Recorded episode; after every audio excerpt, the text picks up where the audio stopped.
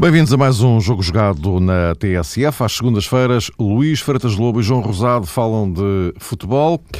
Ora, no que respeita ao campeonato, tudo na mesma, no que respeita ao topo da classificação, a posição relativa das equipas, Benfica, Sporting, Futebol Clube do Porto, também a diferença pontual não se alterou, uma vez que os três venceram nesta ronda. E estamos a dois dias de mais um clássico.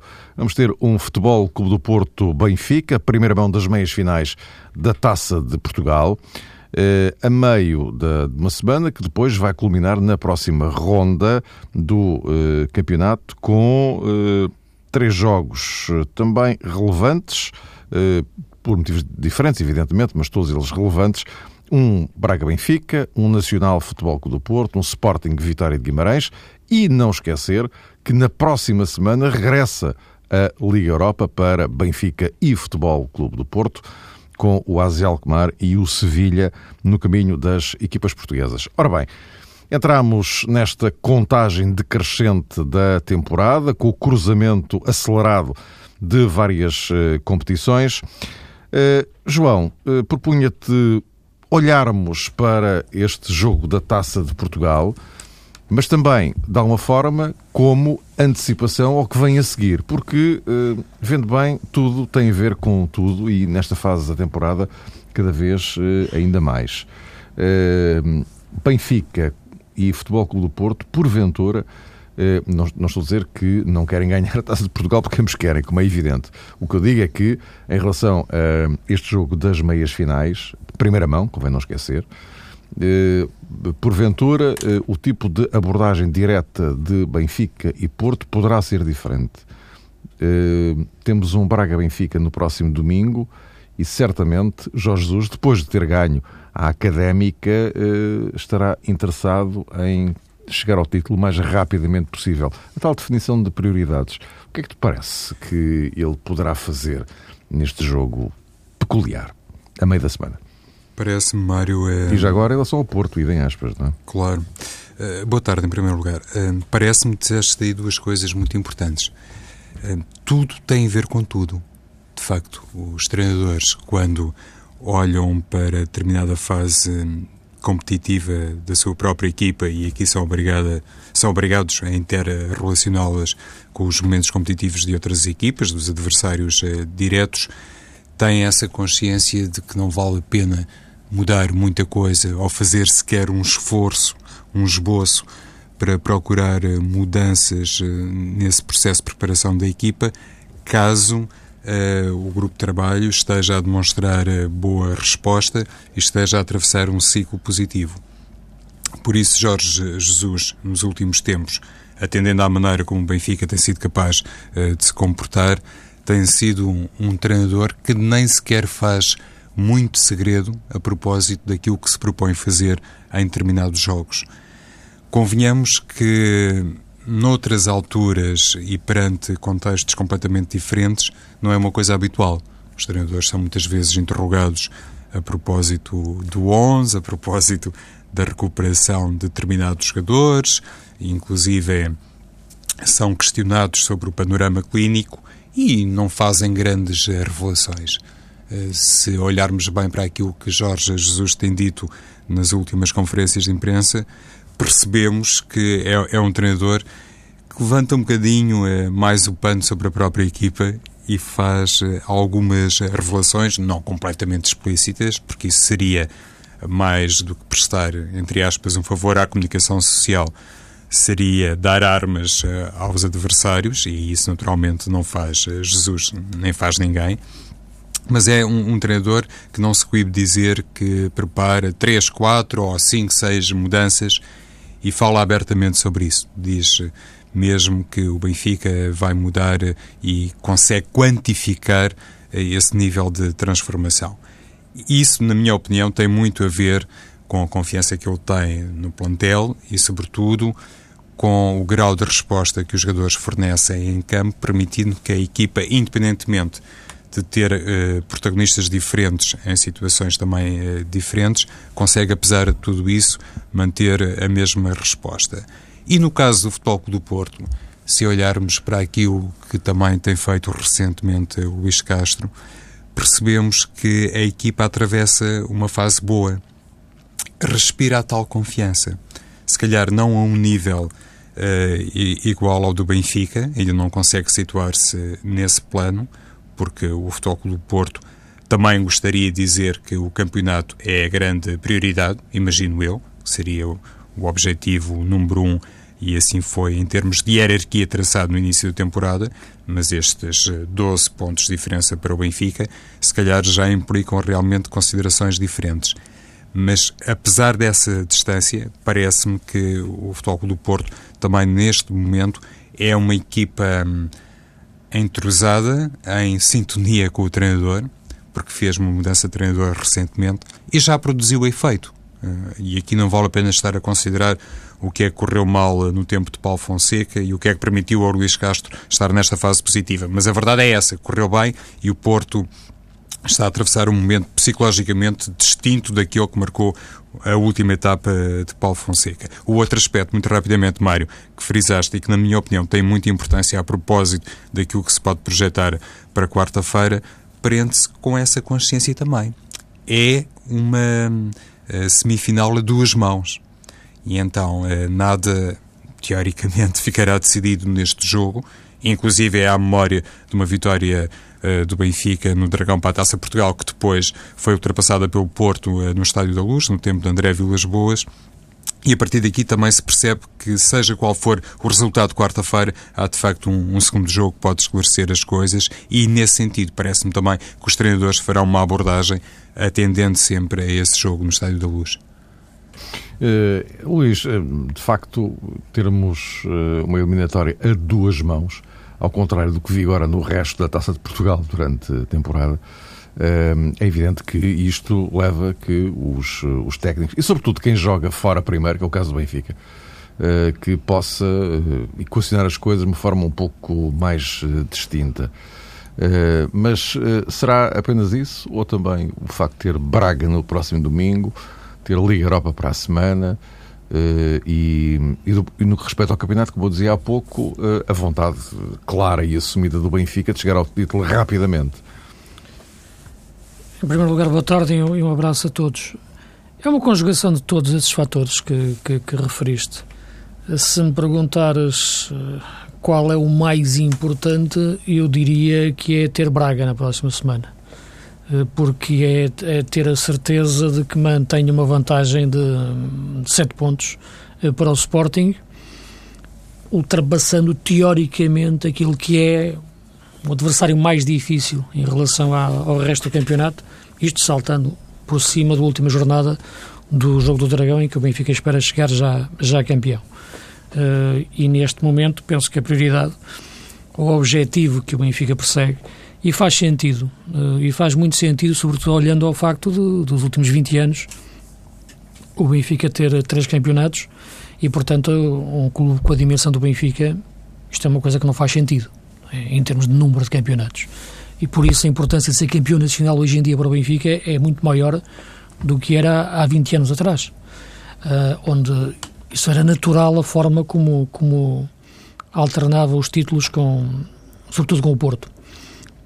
A hegemonia do Porto tornou-se um facto claro e, portanto, esta oportunidade do Benfica ganhar este campeonato e olhar para o momento que o Porto atravessa com as dificuldades que sabemos que atravessa e percebemos que é uma dificuldade que não é só deste campeonato e pode ser mais estrutural do que conjuntural, o Benfica vê numa vitória esta época a possibilidade de iniciar um novo ciclo. Se o vai iniciar ou não, veremos. Cabe ao Porto uh, responder e tem respondido sempre que não ao longo, ao longo do, dos últimos anos, quando o Benfica foi campeão, nomeadamente a última vez em que essa ameaça também, também se, se colocou.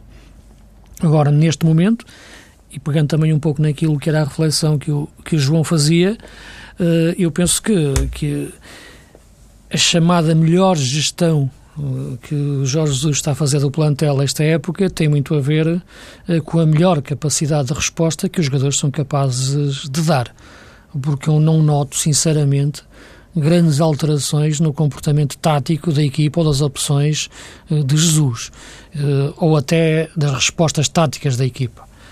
Se pegarmos naquilo que foi o Benfica a tentar controlar o jogo com o Tottenham, que vinha de ganhar 3-1, e esteve a perder 2-1, e esteve em muitos riscos de poder levar a eliminatória para o prolongamento até o último minuto, se nos recordarmos também o que foi o Benfica tentar gerir o jogo na Madeira quando estava 3-1, de repente ficou 3-2 e esteve muito próximo, sofreu 3-3 a acabar, percebemos que, eh, taticamente, do ponto de vista tático, essa gestão não é bem feita ainda. Agora, o plantel é melhor, os jogadores que entram uh, nas, nas substituições e na alternância de posições respondem melhor, os casos do, do, do Ruben Amorim, por exemplo, penso que é o mais significativo, até a questão do, do, do Silvio né, dentro da equação do, dos flancos, eh, nas faixas agora com, com, com o regresso do, do Sálvio. E eventualmente também vimos já que o Slemani dá uma boa resposta.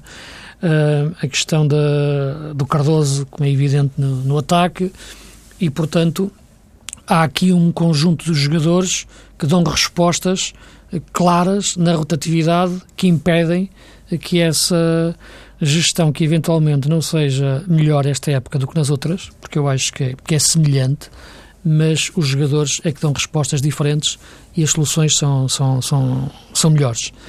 Se, ou são em maior número também. E, portanto, neste momento, Jorge Jesus pode abordar esse jogo de quarta-feira com este conforto que eu referi.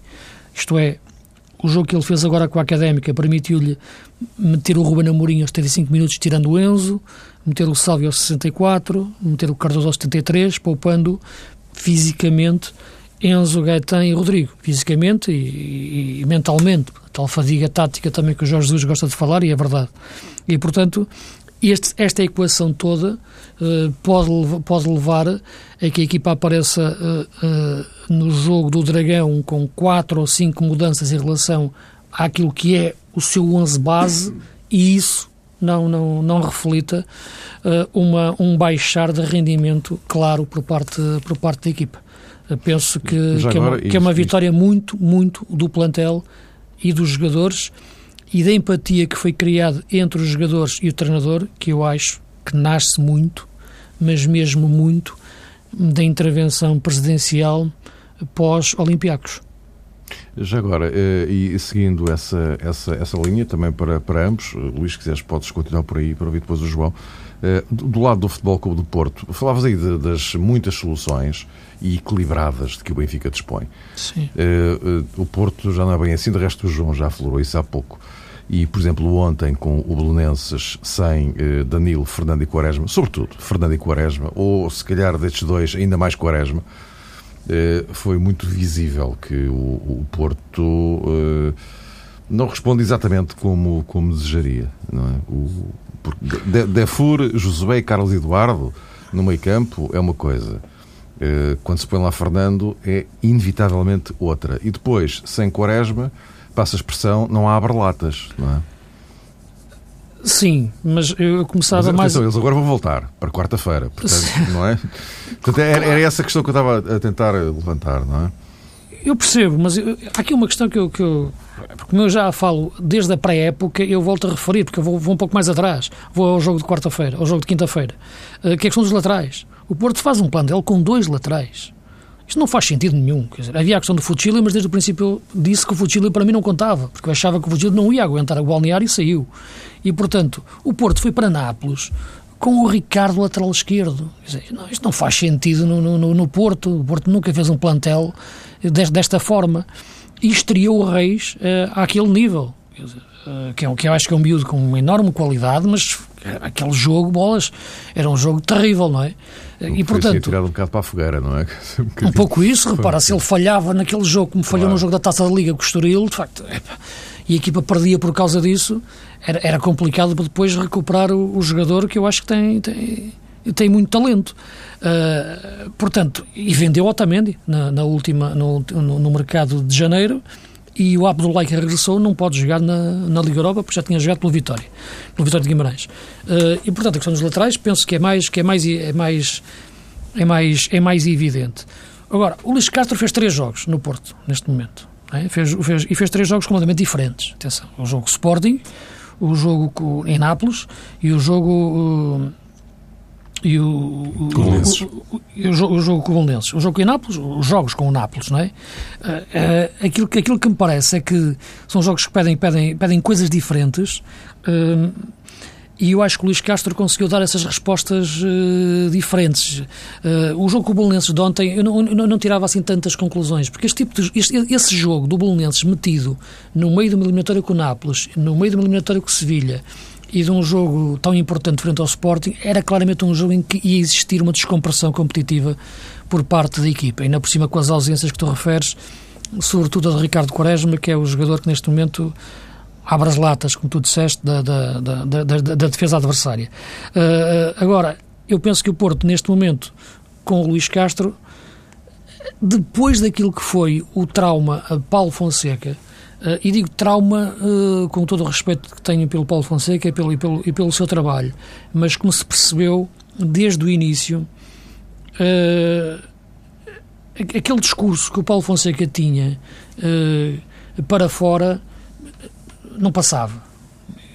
E se, e se por dentro uh, não conseguia cativar os jogadores da forma da, da melhor forma, e via-se que não, pela forma como os jogadores jogavam, de facto era algo que neste momento quem chegasse bastava de facto mexer nas coisas um pouco, isto é, dar exatamente aquilo que os adeptos estavam a pedir, dar aquilo que os próprios analistas estavam a pedir, dar aquilo que a direção estava a pedir. Isto é, pôr os jogadores nos sítios certos eh, e, e limpar-lhes um pouco a cabeça. E como é evidente, quando sempre que entra um treinador novo, vai sempre buscar alguns jogadores que, que, não, que, para o treinador anterior estavam a contar menos. O caso do, do Defur uh, e o caso do, do Quintero. Portanto, dá, dá, dá aquilo que, que as pessoas querem. Uh, e a equipa melhora melhora na cabeça e melhora no, no campo. Não acho, e é por isso que eu bato muito na tal tecla, quando me falam sempre na história, é preciso é tempo. Os treinadores precisam de tempo para as suas ideias em prática. Eu acho que o São Paulo Fonseca podia ter todo o tempo do mundo, que com aquela ideia não ia a lado nenhum. Portanto, uma, não é o tempo que transforma uma má ideia numa boa ideia. Não é, não é assim que as coisas funcionam. Às vezes, uh, às vezes não sempre, uma boa ideia precisa de pouco tempo para ser colocada em prática. E um 4-3-3 só com o pivô como o Porto está a jogar é uma melhor ideia. Ganhar ou perder, isso é outra questão. Isso aí, podia ter perdido em Nápoles, na primeira parte, o Fabiano faz uma exibição fantástica e depois o Porto aproveita o seu momento do jogo para empatar e passar a eliminatória. Isso é outra questão. Agora, em termos de ideia, se a ideia é melhor, o tempo eh, não é preciso tanto. Basta pouco tempo. Fala-se dois, três dias, uma semana, duas, está a ideia a correr.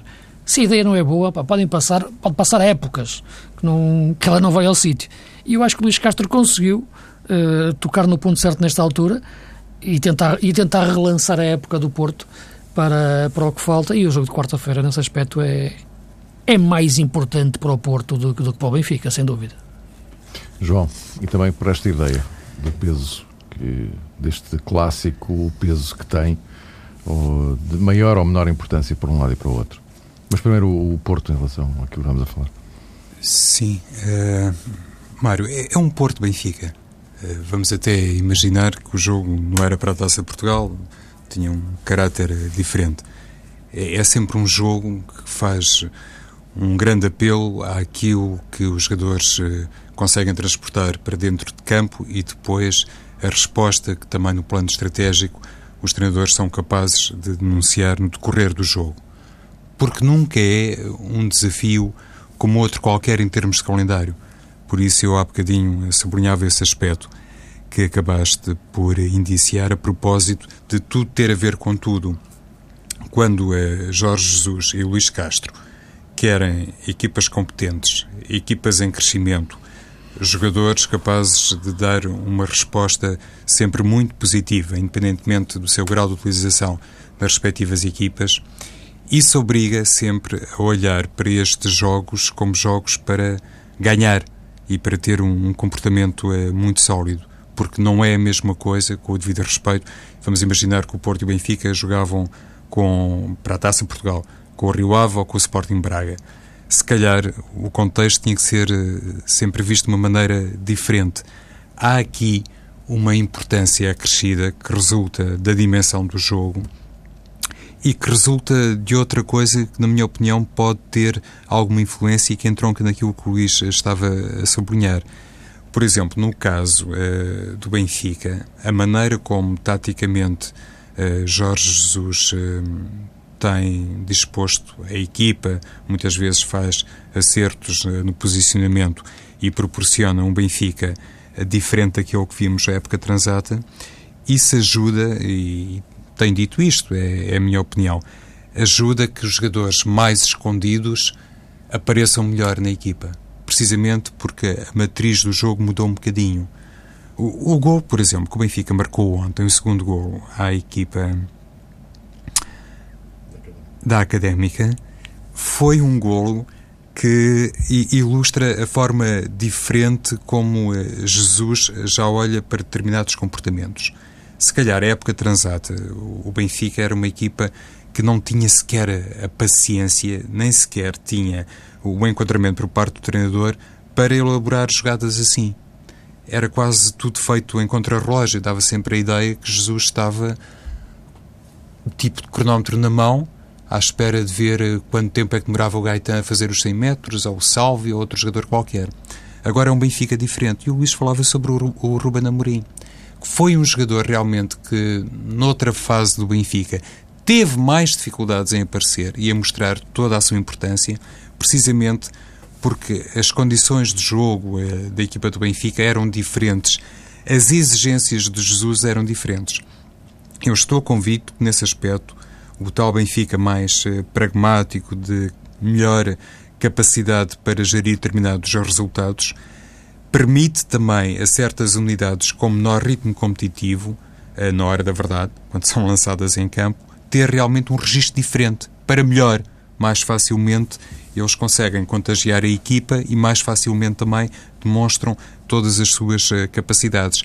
Lá está o coletivo depois a suportar aquilo que a nível individual é proporcionado sempre por cada jogador.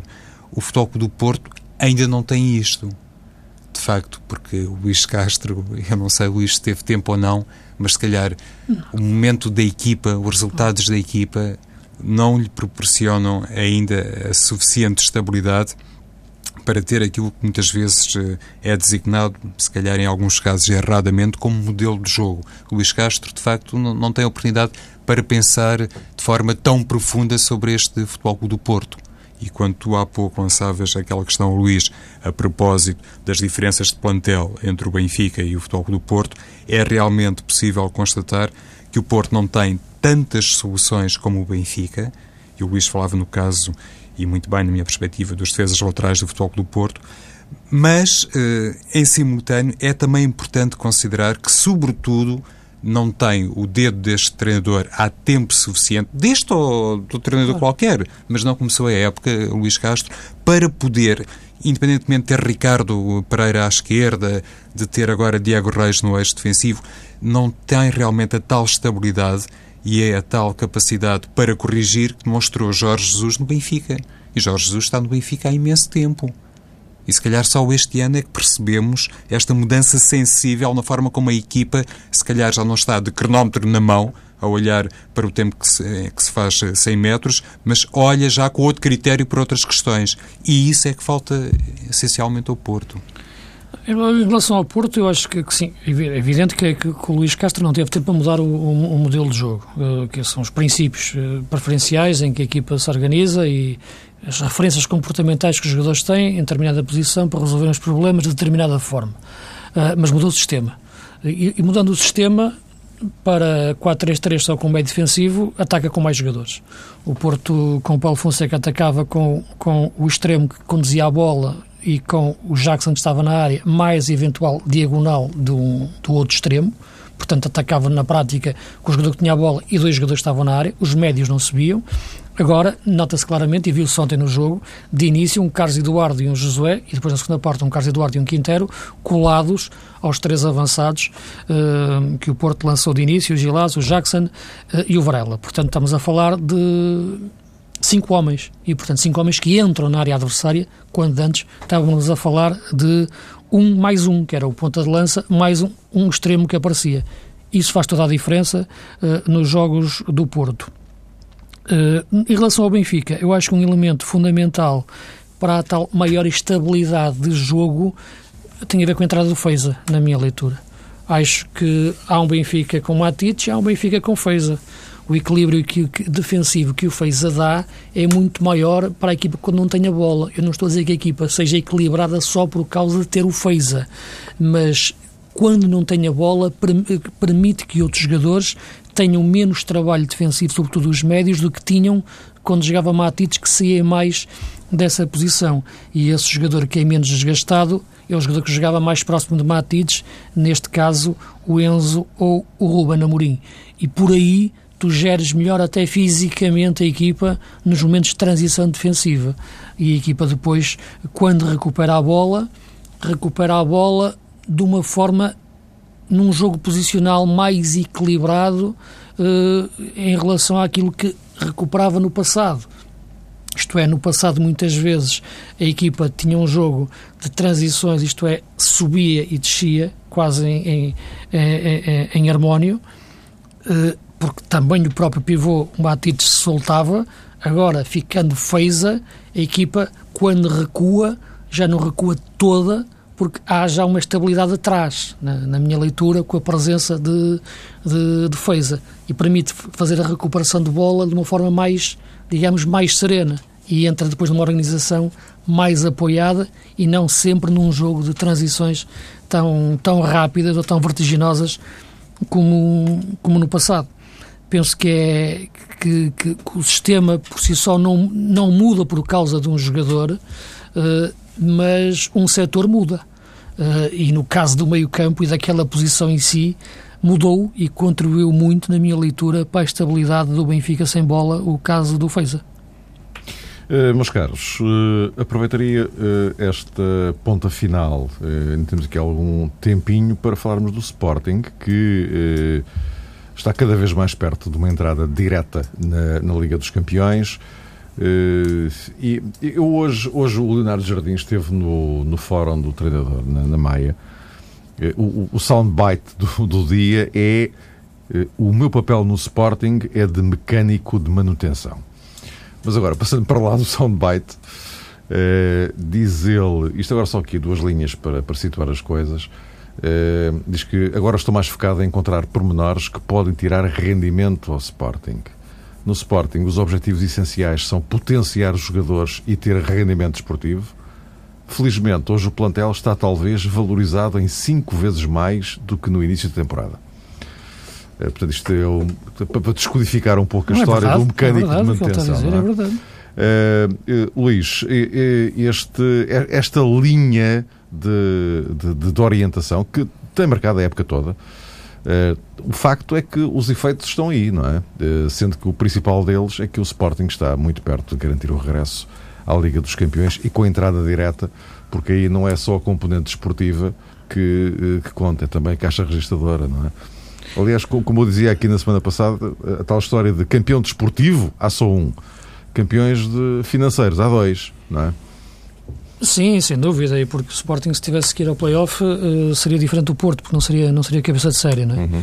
Uh, é evidente que é muito importante. Eh, não é um título, mas de facto é neste momento, para, para, para um momento histórico que o Sporting atravessa, é, é quase um título, digamos assim. Mas é, é, natural que o Sporting ainda possa, possa pensar e possa acalentar a esperança de, de, fazer, colocar pressão sobre, sobre o Benfica até, até ao final do campeonato. Agora, é um trabalho, de facto, já, já, já, já o elogiei e muitas vezes o trabalho do, do Leonardo Jardim. Gostaria de realçar neste, em relação ao jogo de, de frente ao Marítimo, aquilo que me parece também ser uma aposta que se pressentia que ia acontecer, que era do Carlos Mané naquela posição, porque era uma posição em que ele já vinha jogando também na, na equipa B e vem da formação. E é um jogador que, que pode dar outras soluções ao meio campo sem mexer na posição do Adrian, que eu acho que é a posição, que é a capela tática sagrada da equipa do, do Sporting. O William, de facto, já sabemos que atrás é o estabilizador, mas o Adrian é que é o jogador que leva a equipa para os sítios mais difíceis para ganhar jogos. Uh, ganhou bem o jogo ao Marítimo. Uh, Deixa-me só falar também um pouco das equipas que jogaram. Gostei muito do Bolonenses frente, frente ao Porto. Acho que o Lito Vidigal trouxe uma boa ideia para a equipa e acho que o Bolonenses está nessa situação devido, de facto, a erros tremendos na gestão do caso do Michel, que levou a equipa para o último lugar, uh, porque de facto tinha que trocar treinador o mais rápido possível. Uh, e no caso do Marítimo, eu não percebo, por exemplo, o que, é que acontece com o Ruben Ferreira, que não joga. O Ruben Ferreira, que era um dos melhores laterais esquerdos do campeonato, está a jogar na equipa B. Todas, todas as equipas têm a legitimidade para gerirem como da, da maneira que que querem os seus jogadores e os contratos dos seus jogadores, as renovações. Não sei se é isso que está em questão, mas a mim intriga-me ver o Ruben Ferreira, um excelente jogador, a jogar na, na equipa B como jogou ontem e, e ver jogar frente ao Sporting o Márcio Rosário, lateral esquerdo, ia fazer um, um penalti completamente disparatado logo a começar. Quer dizer, quer dizer uma casmaneia ia-se a desmarcar, mas é um penalti, quer dizer, de, de albarroar um jogador. Uh, e, portanto, o nosso campeonato está muito desequilibrado. Há três equipas e o resto, de facto, ainda por cima com a quebra do Braga este ano, uh, e o resto, de facto, está, está, muito, está muito distante. Uh, o Sporting interpretou bem o jogo, ganha o jogo por, ser uma equipa, neste momento, mais, mais inteligente uh, e nesta forma de jogar uh, encontrou, na minha opinião, cada vez mais a melhor forma de encaixar o Slimani. Eu sempre tenho tocado aqui muito nos aspectos de Slimani Monteiro e o facto do Slimani afastar a equipa do melhor jogo apoiado, que a equipa fez na primeira, na primeira metade da época. Uh, mas a verdade é que a equipa consegue cada vez mais apoiar o jogo até o momento do cruzamento e penso que isso é, é muito mérito de, de Jardim. Mas há aqui uma vantagem que eu acho que é enorme, é que o Sporting tem tempo para treinar. Benfica e Porto neste momento jogam, recuperam, jogam, jogam, recuperam, jogam, por causa do campeonato, Liga Europa. E vai, e vai continuar a ser assim pelo menos mais um mês. O Sporting tem tempo para treinar e isso é muito importante para estes aspectos que eu referi de encaixar melhor Slimani na equipa. João, o que é que parece isto? Este quadro leonino? Olha, Mário, em primeiro lugar, e salvaguardando aqui uma segunda opinião mais apropriada e também mais dentro do contexto, deixa-me já discordar um bocadinho, eh, digamos assim, dessa afirmação ou do sentido que eu estou a tentar encontrar para essa afirmação de Leonardo Jardim. Então ele disse que, enquanto treinador do Sporting, era uma espécie de mecânico de manutenção.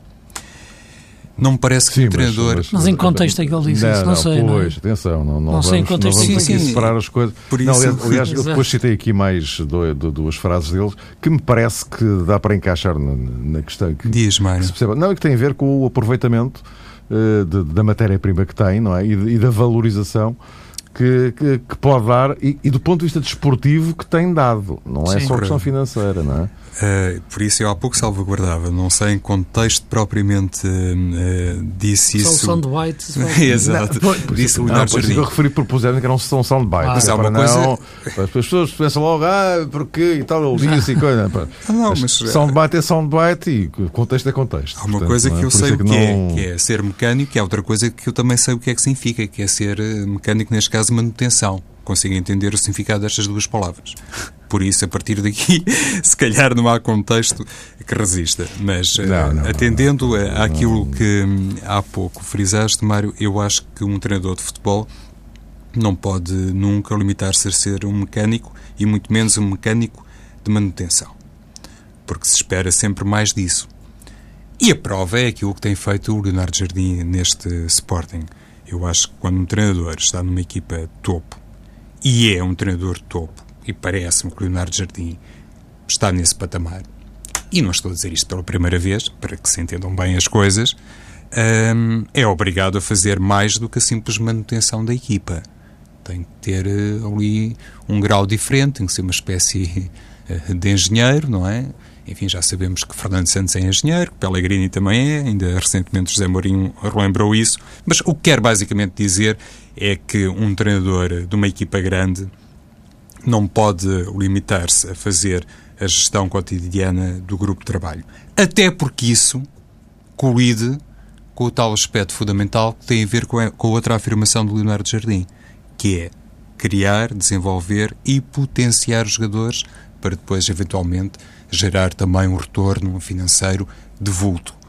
Isso não se consegue olhando apenas para uma avaria momentânea na equipa. Tem que se fazer aqui uma projeção do futuro a curto, médio e longo prazo Que neste caso parece-me que o Leonardo então Jardim então aí, tem feito, não é? Então aí até a leitura poderá ser ao contrário, não é? Ou seja, o soundbite até é uma afirmação de alguma modéstia do Leonardo Jardim. Exato, por isso eu não o não compreendi. É? Exatamente ao contrário. Por isso eu não o compreendi, não é? Mário, mas evidentemente nestas coisas, ainda há pouco o Luís falava sobre eh, as declarações de Jorge Jesus a propósito do Face, penso que houve aí esse encaixe quando o Jorge Jesus eh, recentemente disse que a estabilidade defensiva da equipa não tinha unicamente a ver com um, um único jogador, no uhum. caso do Feiza. Uh, por exemplo, tivemos uma amostra de como um, um, treinador, se calhar mais liberto, mais despreocupado, em conferência de imprensa, pode realmente proporcionar uma conversa muito interessante com os jornalistas e depois em via indireta com os adeptos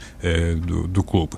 Uh, no caso do Leonardo Jardim, fica realmente esta pista e, se calhar, este desafio para eventualmente se poder explorar esta temática que me parece absolutamente interessante. Eu estou a dizer isto sim, sim. pela sim, via positiva. Eu percebo, eu percebo. Mas acho que isto Atenção. tem mais a ver com o low profile do próprio Leonardo Jardim. É? Sim, sim, mas passando por cima disso, Mário, onde, onde pretendo concluir é, é neste aspecto. Um, um treinador eh, de um grande quando realmente tem que lançar jogadores, formá-los e proporcionar o tal encaixe financeiro, tem que olhar também para a outra vertente, para a vertente desportiva. E atenção, isto não é, eh, na minha opinião, claro, uma coisa exclusiva do Sporting. Poder-se-á dizer eh, respeitando a verdade dos factos, que o Sporting tem sido capaz de lançar mais jogadores, mais estrelas para o panorama mundial, em comparação com Porto e com o Benfica. Mas Jorge Jesus também tem feito isso no Benfica, tem proporcionado isso o desenvolvimento de certos jogadores que depois dão um grande retorno financeiro e o próprio Futebol do Porto também tem feito negócios uh, monstruosos. Isto tem que ser sempre coincidente com a capacidade para conquistar títulos desportivos. Por isso parece-me que estas declarações de Leonardo Jardim representam aquilo que num primeiro ano no Sporting eh, se calhar foi sua principal preocupação, mas não pode resumir o, em exclusivo o seu caderno de encargos. Ora, muito bem, voltamos a encontrar-nos uh, para a semana e certamente para retomar aqui esta, esta temática.